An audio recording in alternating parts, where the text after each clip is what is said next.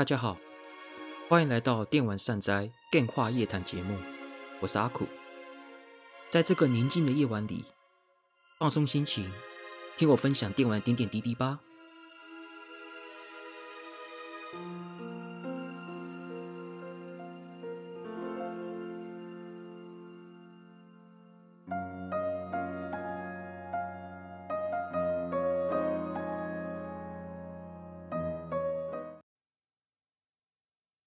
大家好，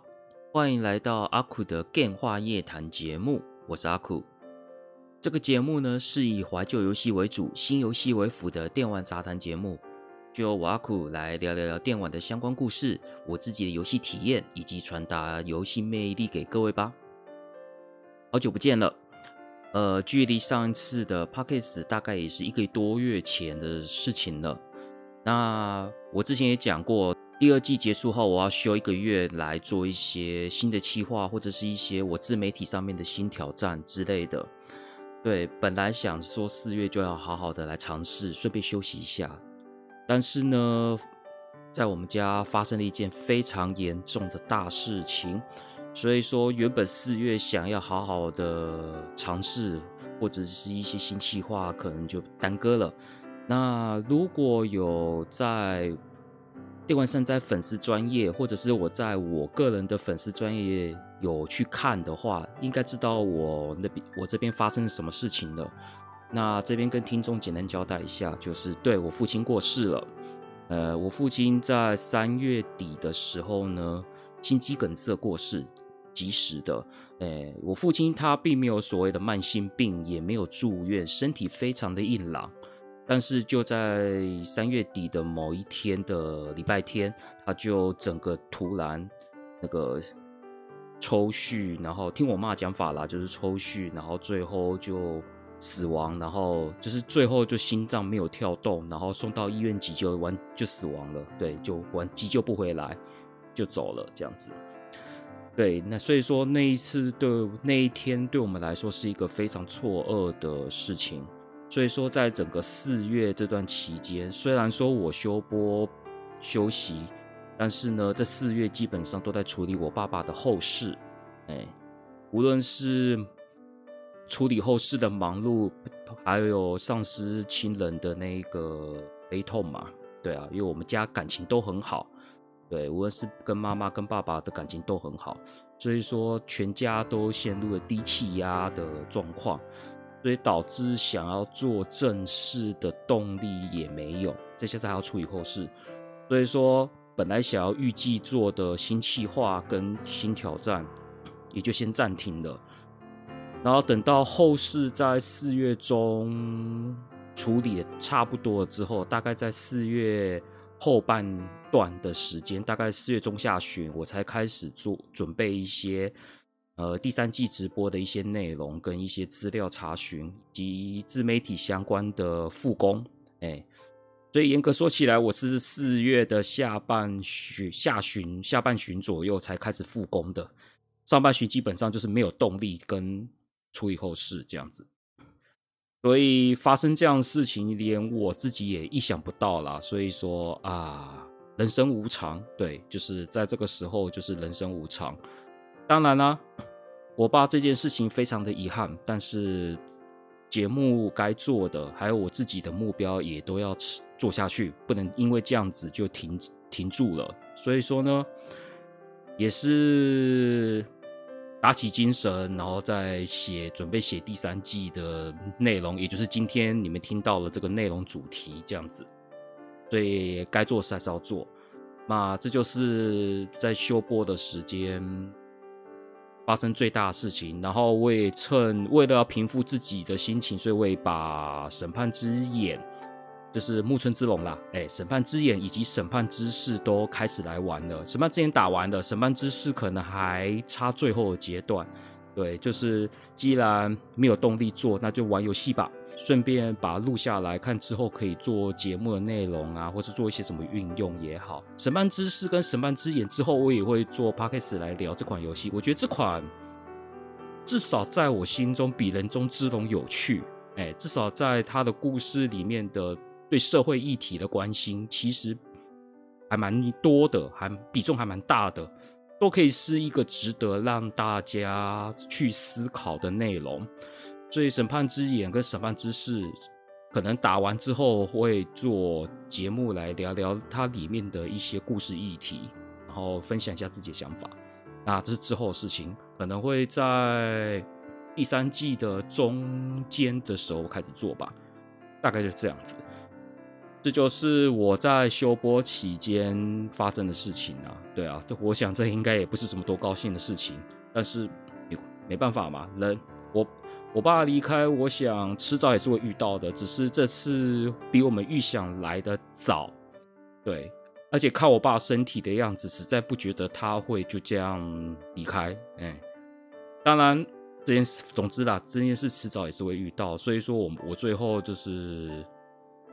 多陪多陪自己，多陪妈妈啦，对啊，因为毕竟爸爸不在了，变我妈妈一个人，然后我们这些小孩子，我跟我妹可能就是要好好的顾我妈妈的状态，啊，也顺便帮我妈妈去处理一些社，就可能是一些社会上面的一些事情啊，等等的。好，大概就这样子了吧。那我们今天就是来讲那个主题哦。今天这个主题呢，其实是一个蛮大一个主题哦。我们来讲法尔康公司的算历史吧，跟它的介绍。我在这边简单讲一下，这次的法尔康公司的主题呢，我们会做三集加一个 DLC。DLC 的部分呢，就等我讲到第三集的时候再跟大家解释。那总之呢，会是一个四集 Podcast 的节目。今天呢，只是讲第一集，我们来讲法尔康创业时期的过程。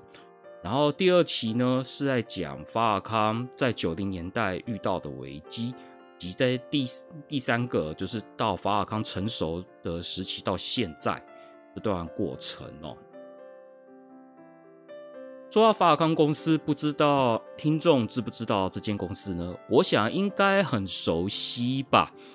毕竟。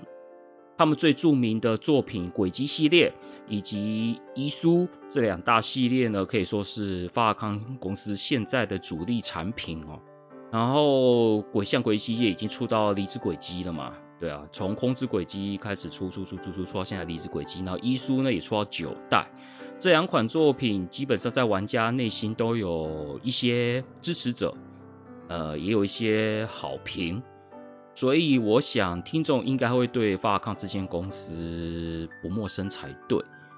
但是，不过你也想想哦，其实法尔康公司乍看之下好像是，就是因为他们的游戏相关的一些表现，在画面表现上，其实已算是一个非常不重视画面声光效果表现的公司。然后，他们的公司的规模其实也一直都不大。大概都好像不到一百人吧，大概就几十人规模的一间小公司。但是呢，即使是如此，这间公司其实发其实也是在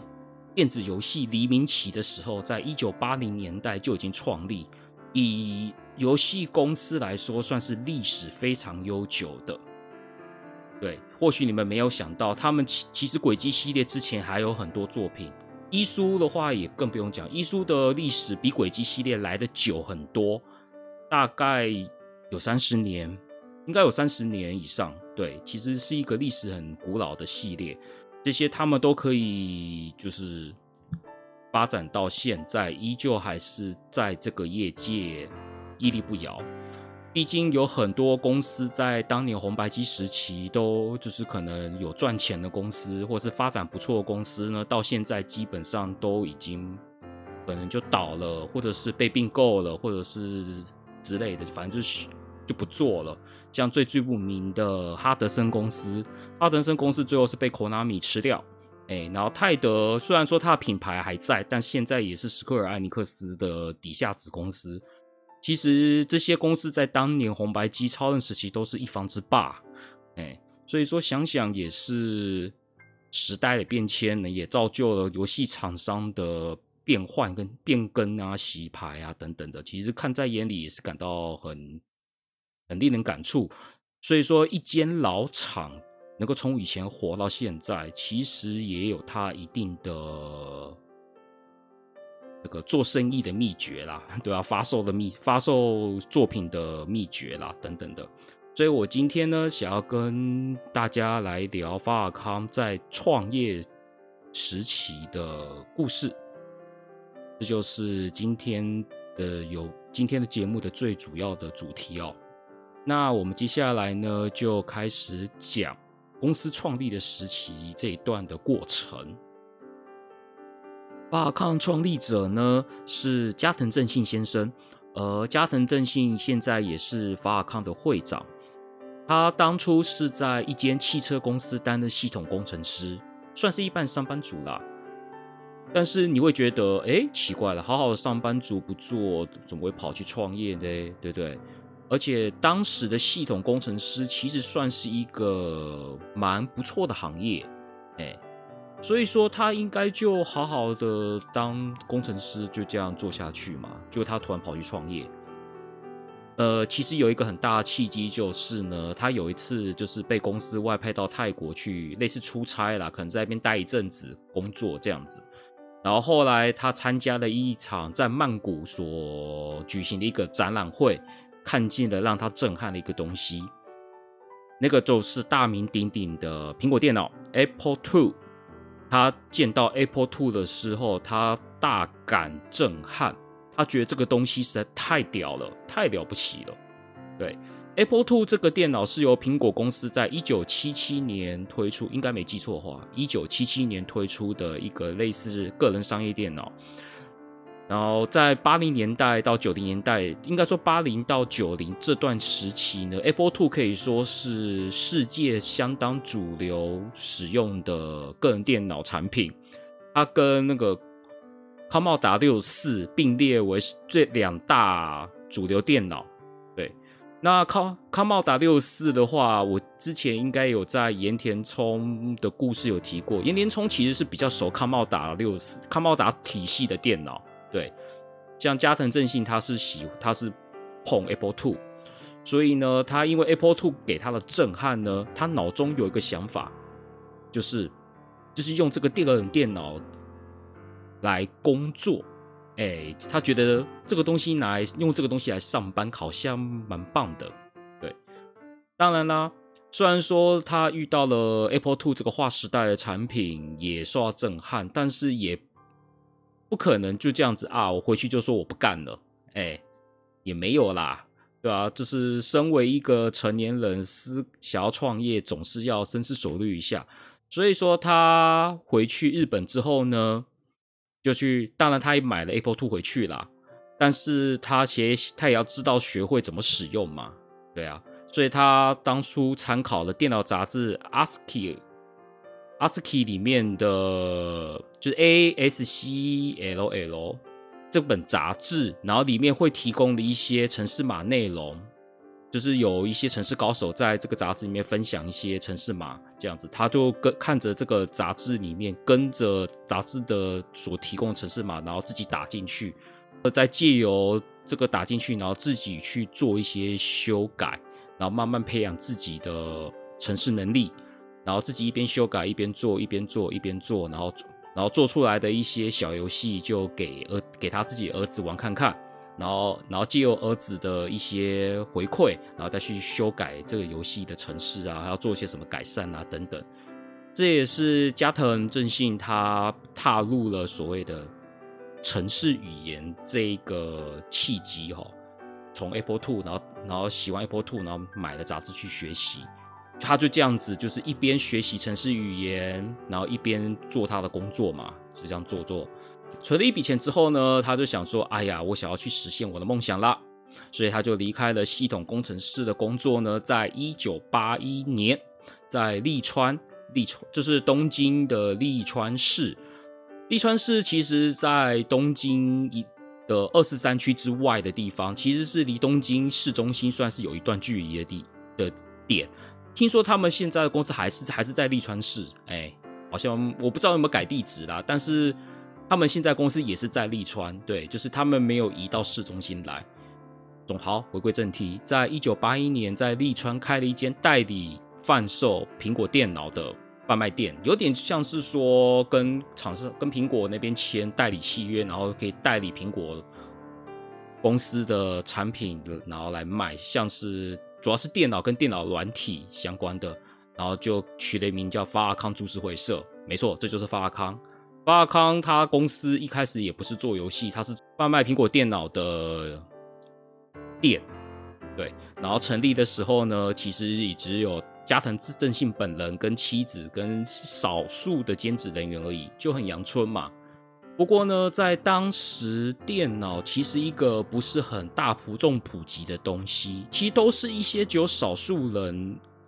像比如像大学生跟一些社会人士才会喜欢的。所以说，当初他们开这间店，其实基于加藤正信自己本人在访谈有说过，他说他刚开店的时候真的很闲呐、啊，没什么人。就是不是那一种什么人山人海的，没有没有没有没有，都是小猫两三只。但是来的小猫两三只呢，个个都是高手，哎，个个都是高手。然后呢，也是因为像这样的店，虽然说不普及，但是也给了一些电脑狂热者一个交流的空间哦。对，所以说会有一些。就像我刚刚讲，小猫两三只的那些电脑狂热客人，然后就会来那个加藤的店来光顾，然后可能就来分享一些自己做城市的一些成果啊，来交流一些意见啊，同就就像同好交流之类的。像任天堂前社长岩田聪，他之前也是有到那个我记得西武百货那边的量贩店去混嘛，就是分分享自己的城市，然后到那个量贩店那边去跟人混熟。这样，其实这些那个时候的一些电脑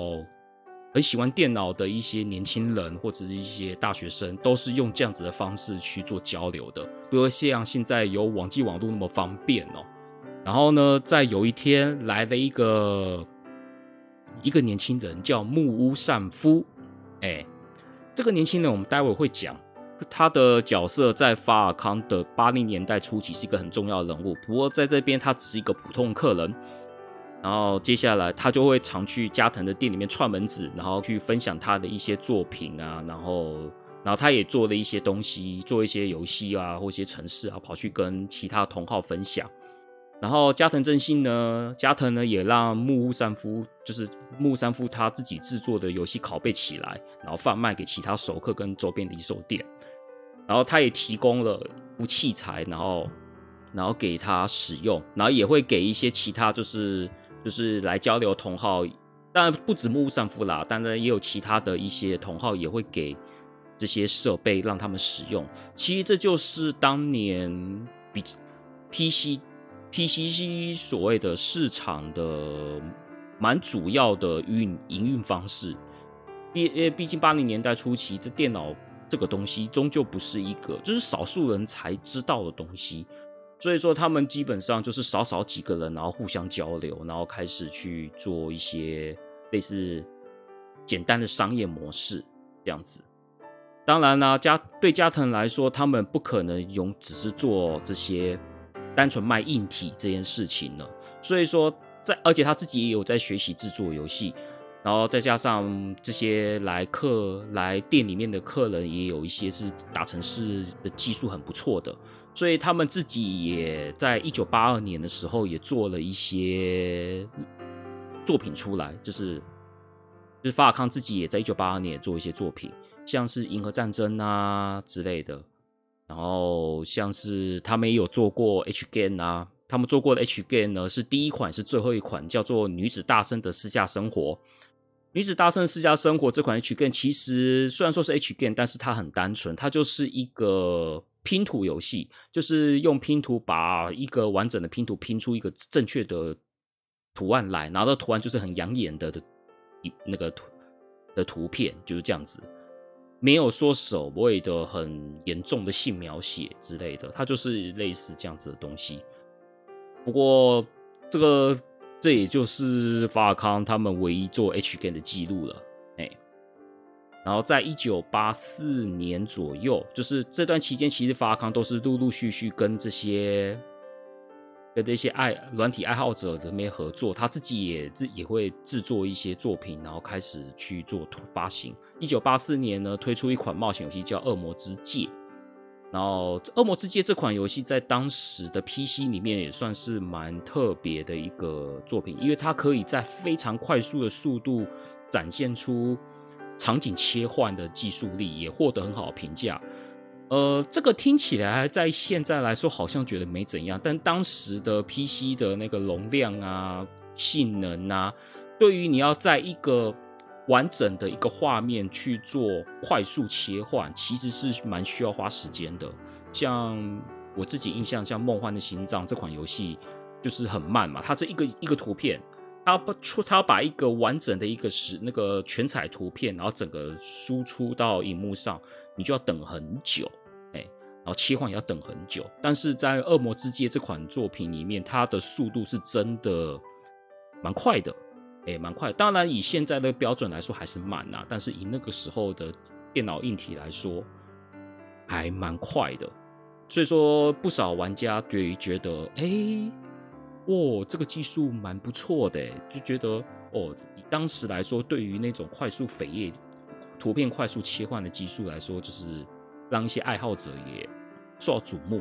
虽然说受到瞩目，也都是同好之间受到瞩目啦，对啊。但是我想对加藤来说，他觉得这样子还不够，他想要做一款就是能够让法尔康公司受到更大瞩目的作品。对，所以在同一年哦。木屋三夫，也就是我们刚刚讲的这位木屋三夫，他也是，就是就我刚刚讲，他是常来那个发康的常客。然后他因为在私底下，因为兴趣嘛，他本木屋三夫本身也是有工作的，然后私底下制作的一款游戏，制作半年的，叫做《Dragon Slayer》，也就是屠龙剑，也快要完成了。是因为加藤看到木屋木屋三夫的制作功力哈，所以说。他就跟木屋三夫邀约说：“哎、要不要来我们公司工作啊？这样你可以把做游戏当职业哦，就是把写程式当职业哦。用这样子的，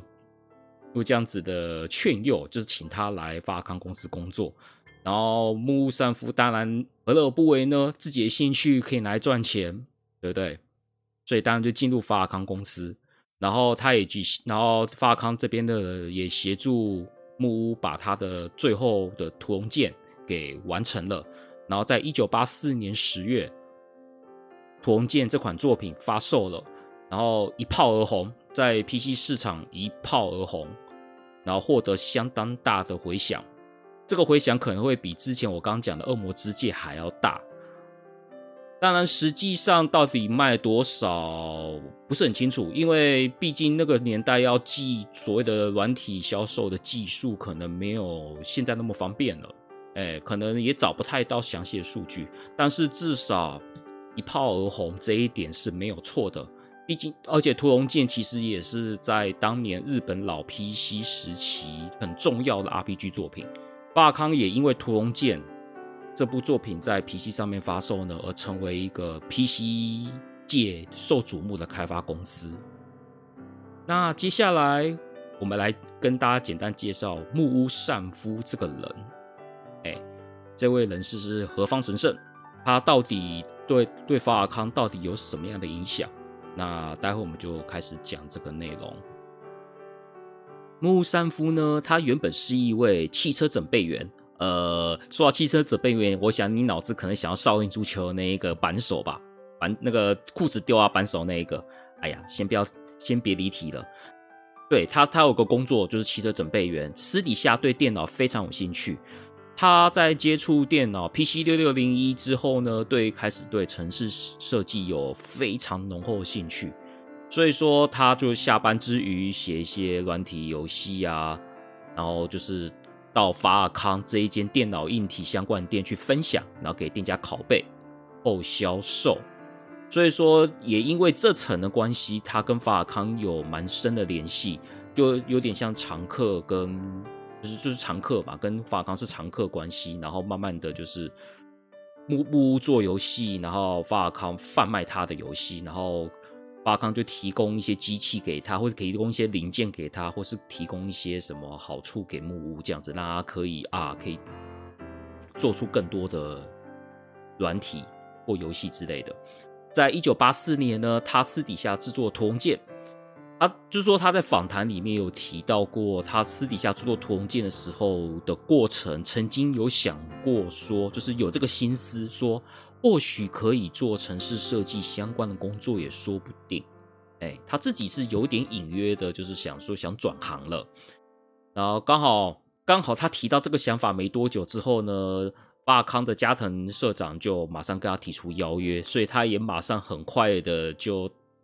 达成他心中想要转行的想法。对，他也跑到法康去做城市设计师了。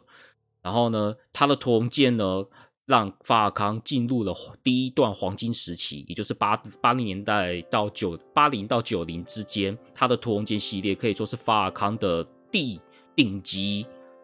商品就是最赚钱的商品，然后也是最顶级的商品，哎，然后之后呢，后来他离开法尔康，然后也自己制作逆鳞系列。木屋善夫的作品有什么样的特色哦？其实你可以从他的屠龙剑系列里面去看出端倪。木屋善夫是一个非常注重互动性的设计师。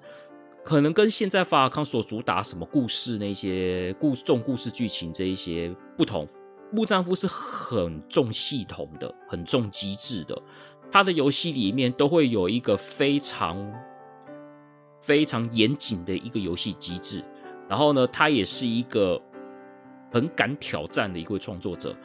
像《屠龙剑》系列就是他一直不断的做挑战的一个过程的一个系列。所以说，屠龙剑每一代的游戏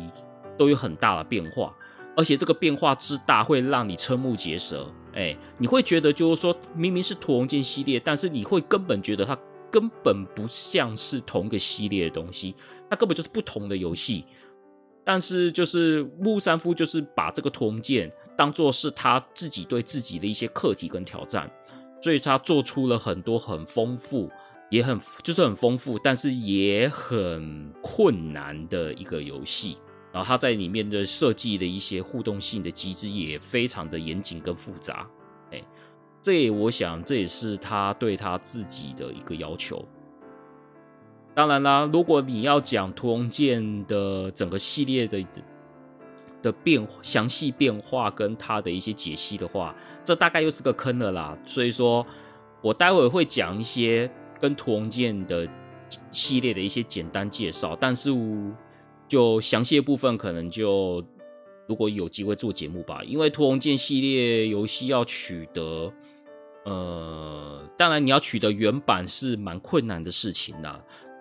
对，但是尼国那要取得从类似复刻移植的话，还是需要一点时间，然后还要去玩。而且木屋的游戏真的 蛮难玩的，哎，木屋善夫游戏真的算难玩的，所以说你要玩完，然后你还要去做一些解析，这不是一件很容易的事情。那有机会吧，对吧？虽然说这个顺位不会太高，但是简单的介绍还是可以跟大家去分享《屠龙剑》系也是个什么样的作品。总之呢，木屋善夫呢可以说是法尔康在八零到九零年代非常重要的。举无轻重的一个人物，因为他的游戏基本上就是让法尔康赚钱，就是赚钱，然后维持营运的一个最大的工程之一。好，那我们接下来讲，简单讲一下屠龙剑。哎，那屠龙剑的话，我们先简单讲哈，就是屠龙剑系列是一个很奇葩的系列啦，对。然后一般来说，一个系列通常做续作，差不多的感觉是，比如说像那个勇者以勇者斗龙啊、Final Fantasy 啊之类的，就算出现大变化的时候，然后游戏也是不脱它原本类型。比如说，通常一款游戏，比如说一代、二代、三代、四代、五代，可能都是，比如说一个 RPG 系列，可能就是一样的 RPG 嘛，可能玩法上面会做一些调整，但是也不脱 RPG 这个类型。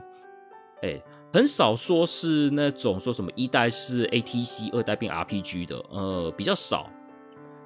比较少。但屠龙剑就是一个这么奇葩的东西。对，屠龙剑它的每一代都会有一种很直接的变化。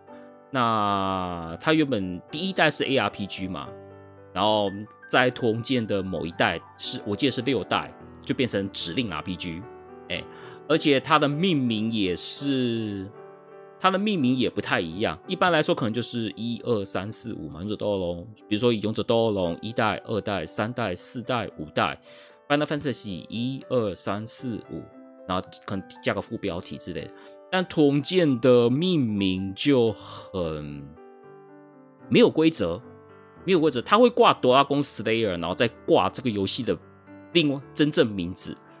哎，它的。我就简单的跟大家讲一轮，就是屠龙剑全部系列的名字哦。第一个叫屠龙剑，Dragon Slayer，Dragon Slayer，就屠龙剑而已，ARPG。然后第二个呢是 Dragon Slayer，那 Dragon Slayer 迷城国度，哎，迷城国度的话就是发康很重要的作品，哎，迷城国度。然后第三个叫屠龙剑三，Romancia。Romancia，然后第四个就叫屠龙剑四了，哎，没错，第四代它直接叫屠龙剑四，屠龙家族。但是前面几个没有讲，像迷城国度就没有说什么屠龙剑二，没有，没有，没有，没有，没有，他就屠龙剑，然后迷城国度。然后第三个就是屠，然后 Dragon Slayer，然后罗曼西亚这样。然后第五个就是七星魔法使，Sorsarian。如果有听上那个金属的节上集节目，那个十三集的节目里面，他就有提过这个 Sorsarian。Sorsarian 是一个奇葩，就是他有一大堆的职业，一大堆职业呢，然后你可以去组队，自己设定一个队伍，然后去组队，然后去跑乱一堆剧本。哎，他就是一个广大的职业职业设计。然后再加上广大的剧本量，然后我们可以去自己组队、自己设定人物、自己设定种族，然后去各个剧本里面冒险。对，这是 Sorsarian。然后第六个呢，就是《屠龙英雄传说》（Dragon Slayer）。然后英雄传说，然后英这款作品呢，又走回一个叙事型为主的、重故事性为主的指令 RPG 作品。你看，他之前都做一些 RPG。A R P 啊，A R P G 为主的动作性比较大的，但是《屠龙英雄传说》他就做回指令 R P G，重故事性。你看这个变化有多大？因为几乎是几乎是不同的游戏了。然后《屠龙英雄传说》后来就会衍生到后来的英雄传说系列，那个我们就以后再提。然后第七个 Lodo，第七款叫那个 Lodo Monarchy，Lodo Monarchy 这款是什么游戏呢？即时战略。没错，你没听错，它是即时战略游戏。哎，它是一个战略游戏，然后还是即时制的，就是控，就是领主之间的那个战略游戏。哎，奇怪了，六代不是做成指令 RPG 吗？啊，七代就变成了即时战略，那是搞什么鬼？呃，没错，就是这样子。它就是屠龙剑系列第七代，然后做成即时战略游戏。然后到了第八代最后一款《风之传说》，在 PC N 井上面推出《风之传说》这个迷。《风之传说：迷城国度》，然后是 ARPG，这是最后一款。其实你从这个听起来，简单这样算下来，你会觉得那个木山夫他真的是让人觉得捉摸不定啊。他每一款作品都有一个非常大的变化。屠龙剑就是单纯的就是一个人去冒险啊，沙龙嘛，或是这一些的。然后迷城国度又导入了很多。很特化的系统，在系统上面，比如说你可以就是说熟练度啊、善恶值啊，然后在地底层冒险啊，你可以会影响到你的一些成长走向啊，是一个很系统整个特化到非常复杂的一部作品。然后罗曼西亚的话就变成就是横向卷轴 R P A R P G，但是它里面的解谜要素很强，然后你要借由解，不但的要解谜，然后还要去杀敌。然后也有所谓的善恶值，然后难度非常高。然后它的它的那个谜题通常都是提示非常少，你必须要玩得很仔细，你才可以去顺利的过关。然后屠龙剑士屠龙家族就变得有点像动作游戏的调性了，有点像发那个那个红白机上面的一个风格，就是有点像动动作游戏的感觉比较重。哎，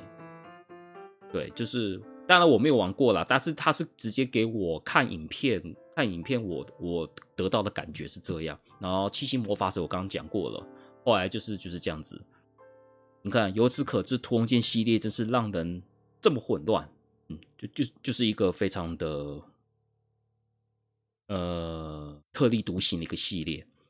那好，我们就回到正题，就是屠龙剑的影响哈。就是一九八四年，因为屠龙剑推出说大卖后呢，法尔康乘胜追击，然后也就请木屋三夫操刀一九八五年的屠龙屠龙剑续作《迷城国度》。迷城国度刚刚讲过了嘛，就是这些刚刚讲过，就是一个机制非常的复杂，但是却很容易上瘾的一个机制。然后这款游戏呢，造就了日本 PC 电脑有好几年的那个最多实体片销售数字，四十万套。四十万套在当年一九八五年。一九八五年来说，四十万套的 PC 作品可以说是非常恐怖的销售数量。这种数量基本上可能就像红白机上面推出超级马里奥兄弟卖到上百万套的那种感觉哈。然后这个数字呢，可以说维持了好几十年的日本 PC 最高销量。当然啦，在 Steam 推出之后，所谓的数位版游戏要超过这种销量，应该算是随便都可以了啦。但是呢，在当时在实体片制造的 PC 市场的话，四十万这一个可以说是顶级天花板，顶级天花板。哎，基本上没有其他的 PC 作品可以卖到这样子的数量。但前提是实体版啊，哎，日本 PC 市场就是这样子。也因为《迷城国度》的大卖，所以说让法尔康成为 PC 市场的一线厂商。当然啦，除了屠龙剑。系列之外呢，他们也做了一些很特别的游戏，像《太阳神殿》这一款以解谜、我全解谜的冒险游戏，还有那个像那个《Dishonor》这些原创的第一人称的 RPG 游戏，ERPG 游戏，然后他们也会在。比如《迷城国度》啊，《七星魔法使》啊，去做扩充套件。因为 PC 的好处就是你可以做扩充套件，然后去延展它的那个游戏的贩卖周期。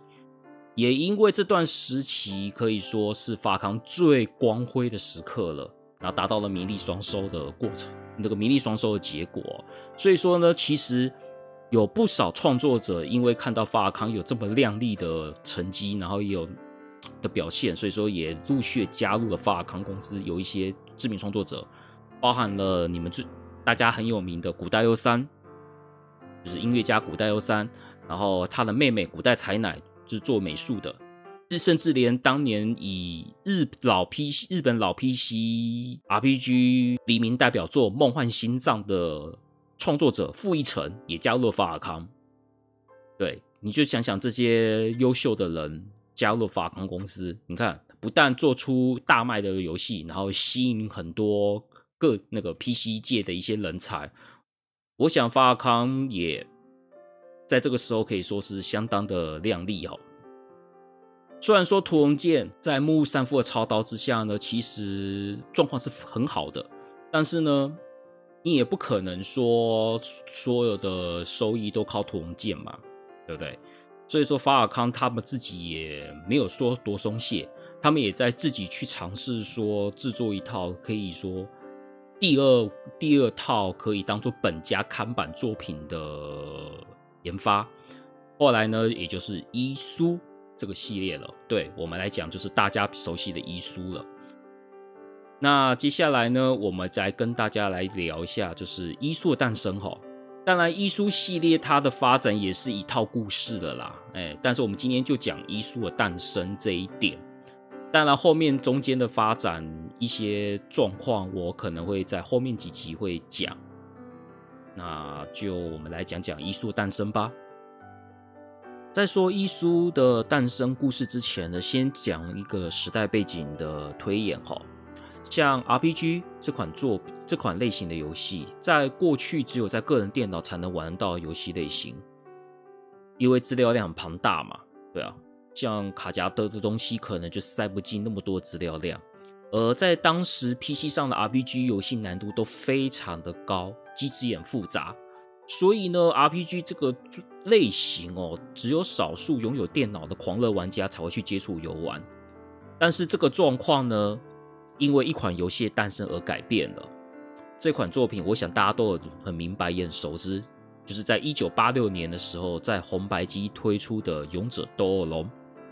勇者斗恶龙》所造就的影响其实是非常大。为什么呢？因为《勇者斗恶龙》呢，它让 RPG 这个作品简单化、亲切化。哎，当初《勇者斗恶龙》的枯井雄二，他当时就是一个喜欢玩巫术跟创世纪的爱好者。他去研究巫术跟创世纪这两款游戏的机制，然后将其简化、去芜存菁，然后所制所设计的出一款就是简单好上手、规则易了解的一款 RPG 作品，然后在红白机上面推出。然后《勇者斗恶龙》的一推出呢，所造就的 RPG 热潮也开始爆发，所以说就会开始让大众所谓的大众观。大众玩家知道 RPG 这款作品，因为在《勇者斗恶龙》的诞生之前呢，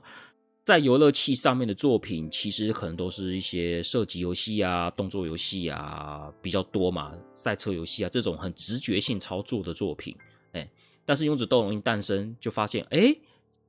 居然还有这样子的一个作品类型，然后玩起来其实还蛮有趣的，哎，然后也好，也没有想象中那么难。对，所以说《勇者斗恶龙》所造就的影响，就是可以让 RPG 进入大众视野，让大众也可以很轻松的去体会 RPG 的乐趣，而不是又是只有少数狂热者的 PC 玩家所专有的乐趣这样子。当然，在这个时候，法尔康，最后法尔康是以 PC 为主的，但是他也观察到这样子的现象，毕竟《勇者斗恶龙》的结果就是摆在这边。所以他开始慢慢在思考说，是不是要让 RPG 这个东西可以做一点简单的设计？虽然说他们之前的屠龙剑系列依旧卖的非常好，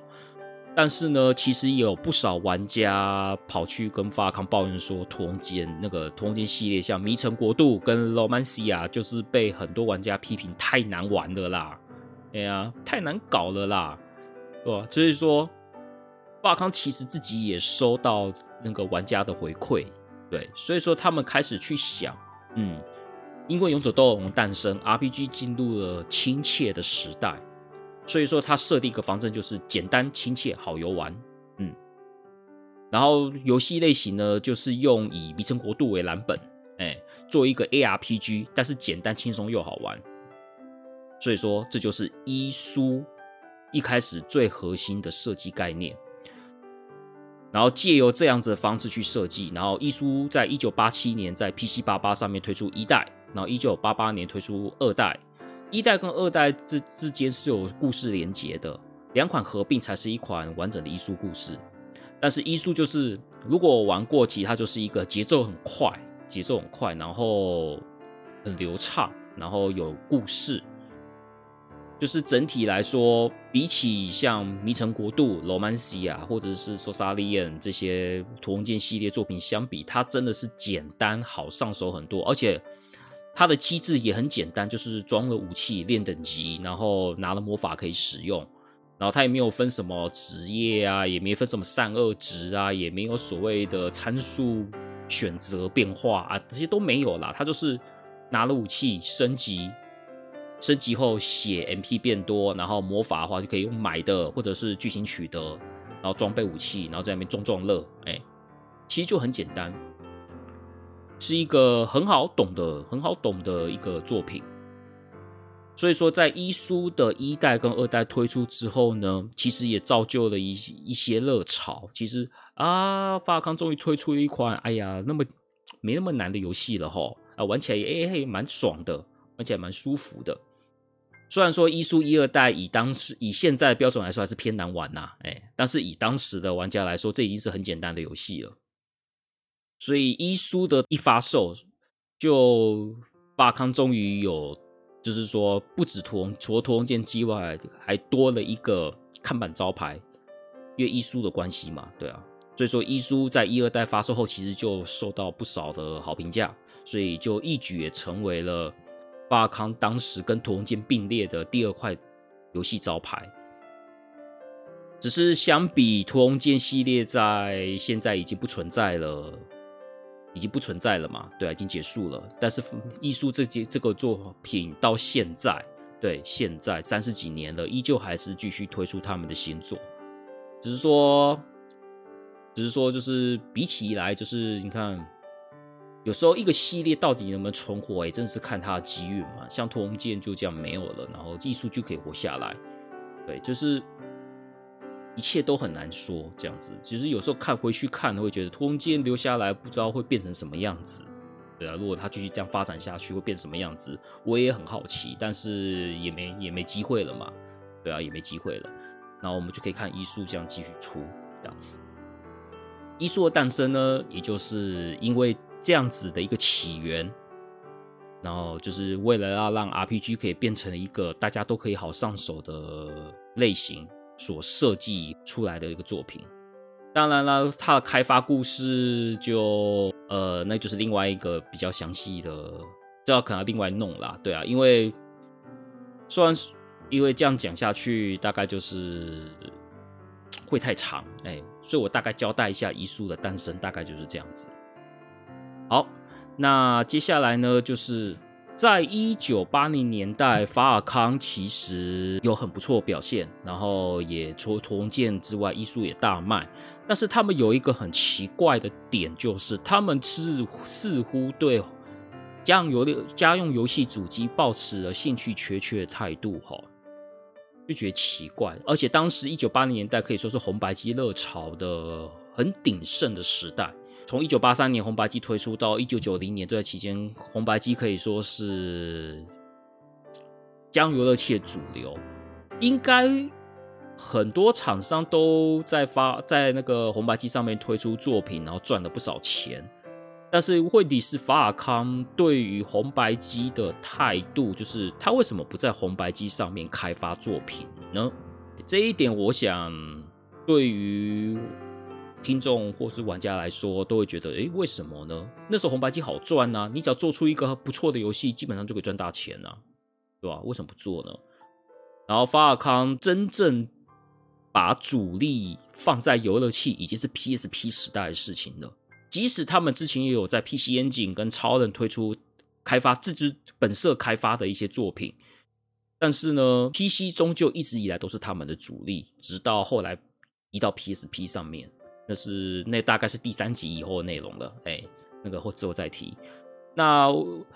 之之前在那个二零一八年在 Game 店 Fami Famicom Game 这个网站上面，其实有加藤正信现在就是加藤正信会长以近藤跟现在的近藤会长他们的访谈哦，里面就有提到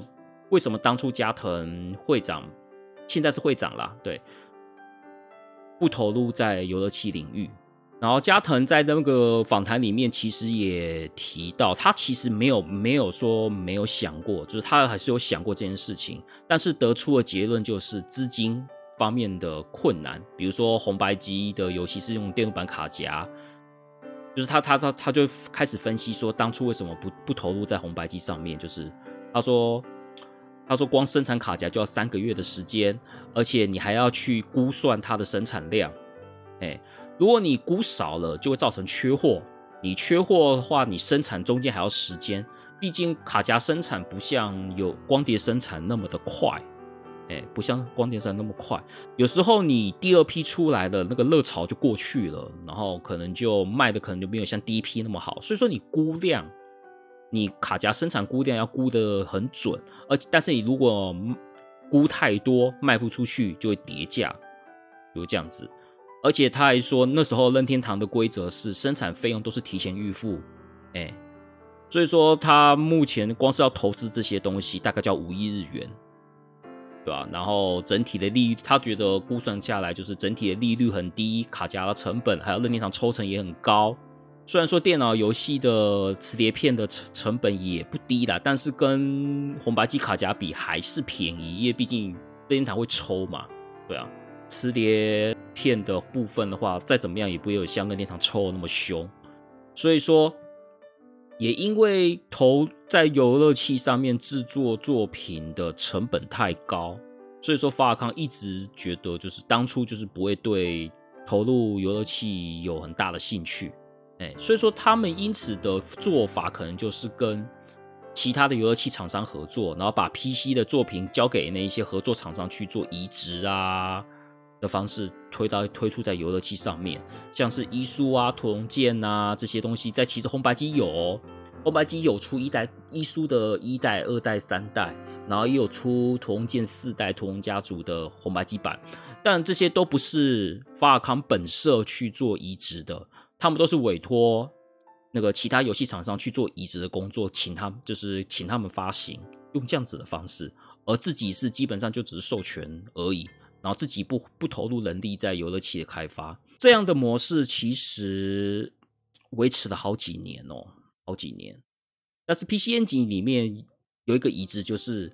法尔康授权给哈德森制作的 PC Engine 的一一书一二合集。这一款虽然说是给哈德森外包制作，但是水准非常的高哦。然后再加上 PC Engine 主机用的是 CD 龙光碟，所以说它，所以说画面展示出非常好的一个效果。然后 PC Engine 的伊苏一二代是直接是把一代跟二代整个合并成一个完整的游戏的方式，它不是说像什么。一些游戏合集说什么啊？你要玩伊苏一代，然后点进去玩伊苏二代，点进去不是，它是把伊苏一二整个并起来一个一款游戏。其实一书一二合集它是一款游戏，它只是把一二代的内容整个并在一并在一起。因为一书一二本身就是一个，其实严格说起来，它是一个故事分两片，分两个状两片的出，所以说用这样子的方式去制作，然后再加上 PCNJ 的效果跟哈德森的移植水准很高，所以说。当初 PCNJ CD 的那个普及度，一书一二合集其实造就了不少玩家为了玩一输一二去买 PCNGCD 这样子的状况，其实也造就了 PCNGCD 的普及化的一个工程之一。不过呢，即使是这样啦，对啊，即使这样啦，但是法康终究。还是没有改变太多的方针，就是对家用游乐器就是那么的消极。对，就算在超任后之后，在超任有推出遗书五代，又或者是在 PCN 井有推出风之传说，这些都一样，他们依旧还是把他们的主力放到那个体系上面，即使哈德森的伊苏一二。效果那么好，就是也造就了不错的销售，但是他们还是觉得就是不要，我还是在 PC 上面做就好了。哎，这就是他们对游乐器如此消极。至于为什么会出在 PSP 的话，可能到时候你可能这个就是等到第三集我们在讲述它时代背景的时候，然后再来推演说他们为什么要移到 PSP 上面去。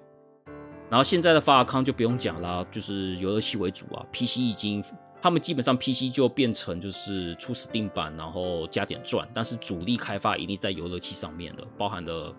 PS 四、PS 五、Switch 这样子。然后 PC 就是等到之后 PS 四版做完之后再，再逆移植回去在 PC 上面，就这样，整个就调换过来了。是这个关键点，其实也跟当时的时代背景有关，那个就之后再讲。好，那接下来呢，就是跟大家结尾啦。不知道这这一集大家听下来感觉如何呢？对啊，今天介绍法尔康创始期的故事哦，就是因为屠龙剑与遗书，所以说法尔康在八零年代可以说是所向披靡，即使是对家用主机的态度是很消极的，但是也不影响公司的营运，营运都非常的正常，也蛮好的，然后也去也有一些多的资金去引去制作一些新作品，这样。乍看之下，这八零年代有那么好的开始，似乎前途一片光明嘛，对不对？感觉好像不会有问题吧，对吧？就是后来应该都发展的很顺吧。只不过啊，游戏市场是不断在变化的，你当初的商业模式呢，在未来也不见得可以一一样画葫芦去使用的。游戏的变化真的是很快很快，哎，就像任天堂当年在超人红白机所向披靡，谁晓得会在第。在 N 六四那个世代输给索尼，对不对？谁也料不到嘛，对啊。所以说游戏市场都在变的，所以说接下来他们依旧死守的 PC 市场，还是可以保持很好的营运状况吗？然后同间跟伊苏的永续经营也可以这样持续下去吗？我想这些东西就是法尔康在八零年代时候所要去思考的问题。下一集呢，就是我们来跟大家聊九零年代以后的法尔康。对，